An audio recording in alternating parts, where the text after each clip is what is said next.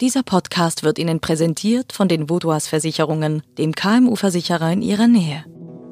NZZ Akzent.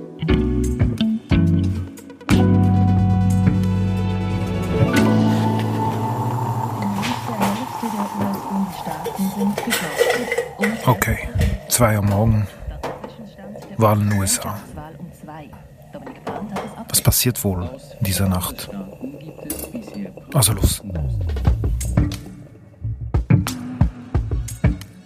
Was ist in dieser historischen Nacht geschehen, dass Amerika noch keinen neuen Präsidenten hat?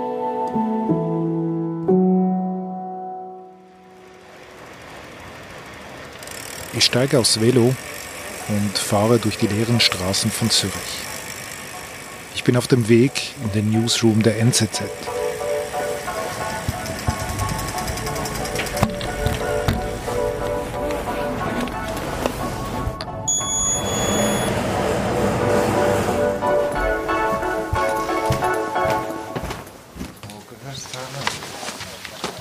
Newsroom ist ein riesiger Raum, quasi das Nervenzentrum der NZZ. Hier kommen alle Informationen zusammen. Auf einem großen Bildschirm läuft CNN. Guten Morgen. Guten Morgen. Äh, mein Name ist Andreas Schürer und ich bin Leiter Newsroom der NZZ.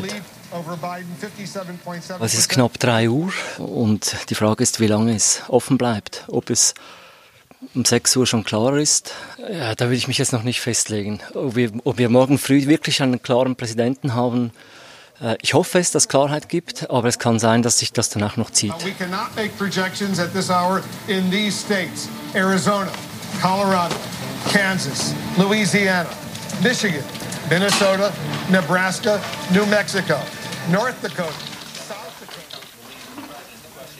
Obwohl es in diesem Raum ruhig ist, das ist eine, eine gespannte Ruhe, eine, eine, auch eine gewisse Faszination ist im Raum, was, sie, was, hier ab, was sich hier abspielt. Das macht es zu einem ganz besonderen Moment. Guten Morgen. Guten Morgen. Äh, mein Name ist Andreas Rüsch. Es ist kurz nach 3 Uhr in der Früh. Wir sind hier gespannt auf die ersten wichtigen Resultate. Ich glaube, als Kind habe ich erstmals 1976 äh, den Sieg von Carter mitverfolgt, aber als Journalist ist es äh, meine seit 2004 fünfte Wahl. Und was lernt man da so aus so einer Nacht?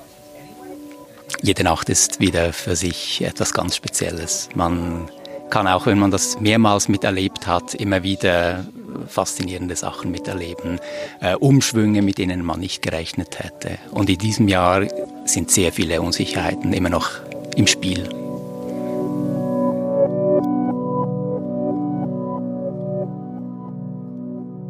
Florida is too close to call at this hour, but the president does have a lead, and in Texas Und it's too dann early to call. kommen sie auch wirklich, die ersten Resultate, well. und zwar von der Ostküste, Florida, North Carolina.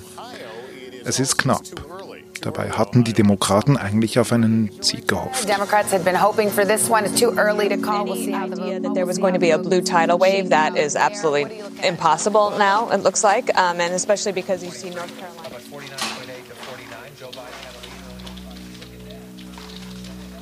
Es ist jetzt 4 Uhr, äh, ziemlich genau 4 Uhr.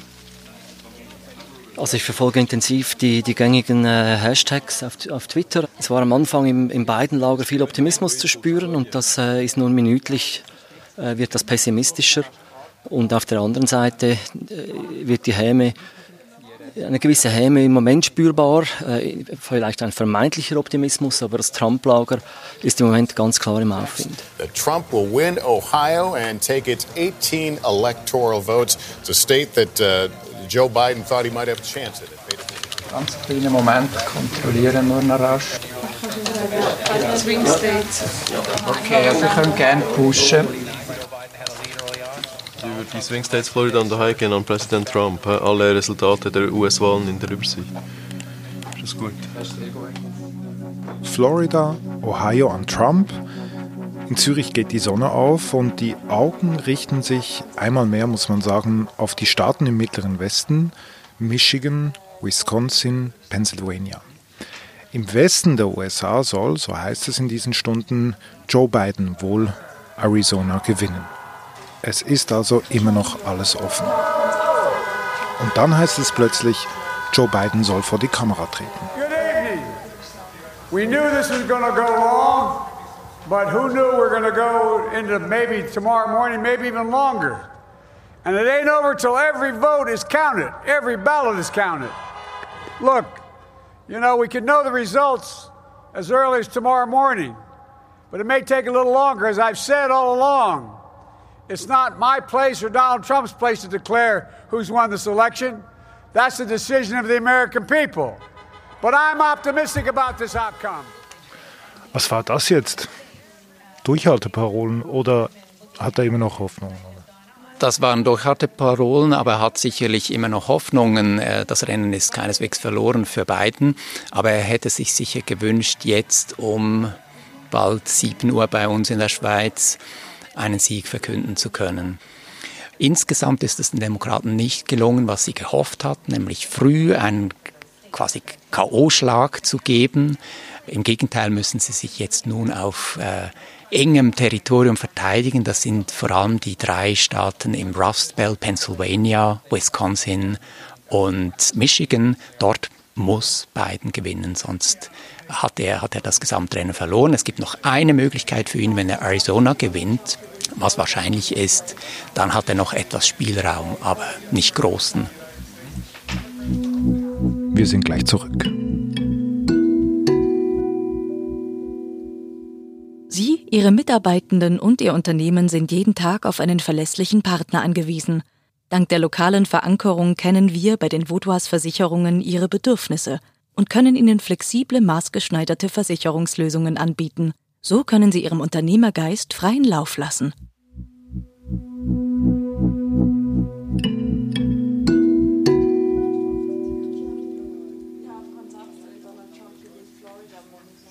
Es ist jetzt halb acht Uhr. Ich bin Peter Raschon, ich leite die Auslandredaktion und schaue, dass wir da äh, alle Themen, alle wichtigen Themen haben und dass wir über den Tag auch einen guten Flow von Artikeln haben auf der Website. Und man kann schon mal sagen, dass Trump sich eigentlich besser gehalten hat, als viele erwartet haben und es für die Demokraten knapp wird.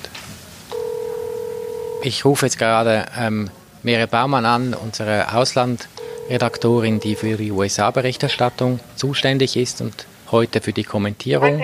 Sali Meret. Und ich möchte mit ihr besprechen, ob wir nicht jetzt schon eine kurze Einschätzung abgeben können als Kommentar, die nur sehr vorläufig ist, aber im Moment die Situation gut erklärt. Ich glaube, das gibt ja jetzt stundenlang keinen Fortschritt. Ob wir da könnten mal einen Kurzkommentar machen. Ähm, ja, ganz Georgia ist ja ganz, Georgia ist ganz knapp. Also wenn die Arizona und Georgia und während die beiden sprechen, kündigt sich in den USA plötzlich Donald Trump an. Er hat was zu sagen im Fernsehen.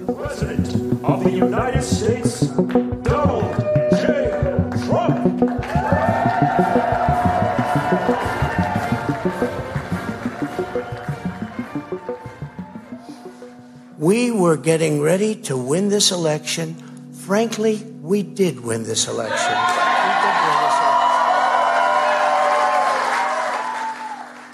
Er, er sagte, we did in fact win this election. Äh, er tat so, wie wenn alles schon klar gewesen wäre und da würden jetzt plötzlich neue Resultate kommen, die plötzlich alles umstürzen würden. Das ist so unklar, wie, wie, wie er das genau meint. Äh, so, so dramatisch war das ja nicht. This is a major fraud in our nation. We want und er hat, er hat immer noch intakte Chancen auf jeden Fall. Das Rennen ist offen. Aber er bereitet den Boden vor, um seinen Anhängern zu sagen, ich gebe da nicht so schnell auf. Und ich habe ja noch die Trumpfkarte Supreme Court. So we'll be going to the US Supreme Court. We want all voting to stop. We don't want them to find any ballots at 4 o'clock in the morning and add them to the list. Okay? Trump hat das Szenario jetzt ganz offiziell ausgerufen, vor dem ja immer gewarnt wurde. Also es wird knapp, es wird um die Art der Auszählung der Briefstimmen gehen. Und da ist nicht alles schwarz und weiß. Es gibt verschiedene Interpretationen, wie man da zählen kann. Wenn es ganz knapp wird, müsste tatsächlich vielleicht am Schluss der Supreme Court in Washington entscheiden.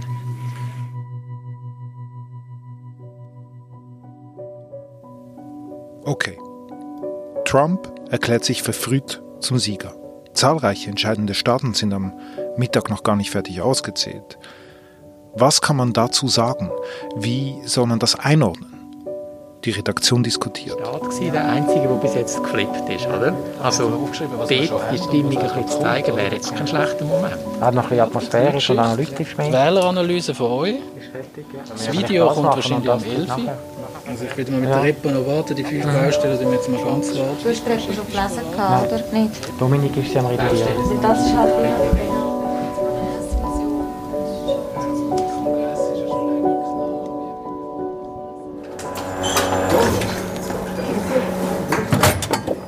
Nach dieser Nacht, in dieser Ungewissheit, brauche ich noch einmal Orientierung und trinke noch einen Kaffee mit Andreas Rüesch, dem langjährigen Auslandredakteur.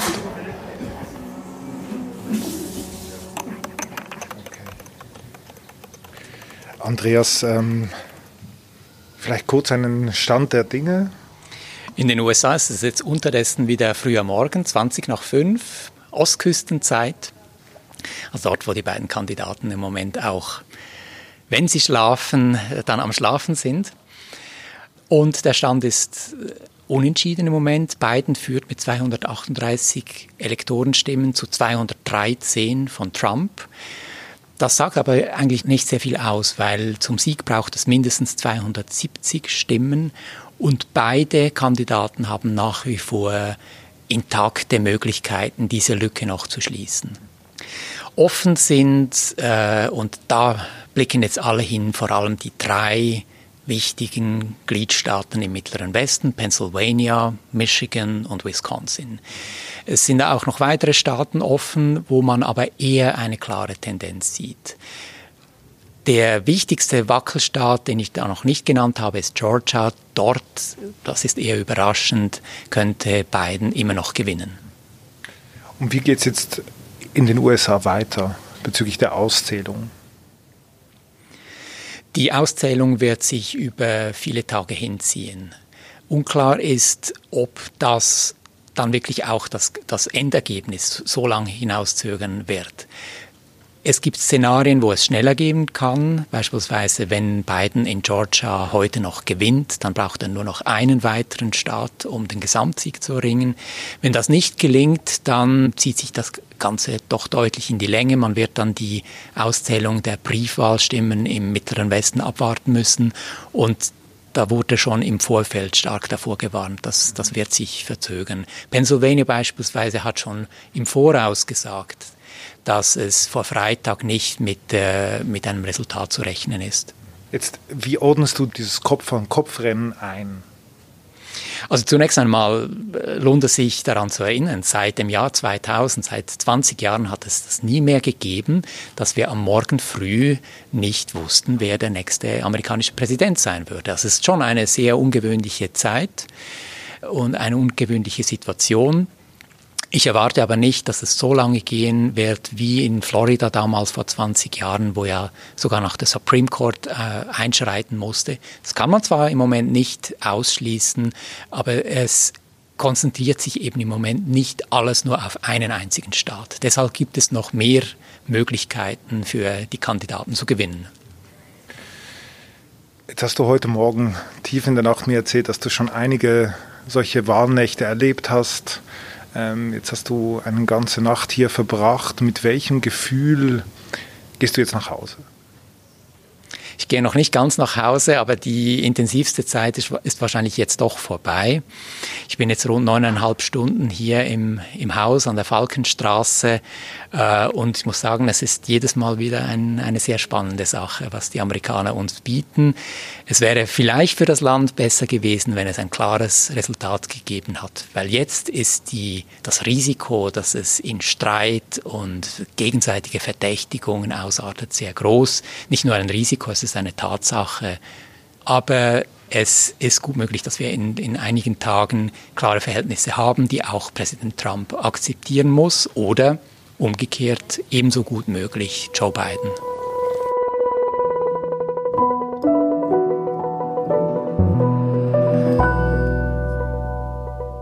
So haben wir die Nacht im Newsroom der NZZ erlebt.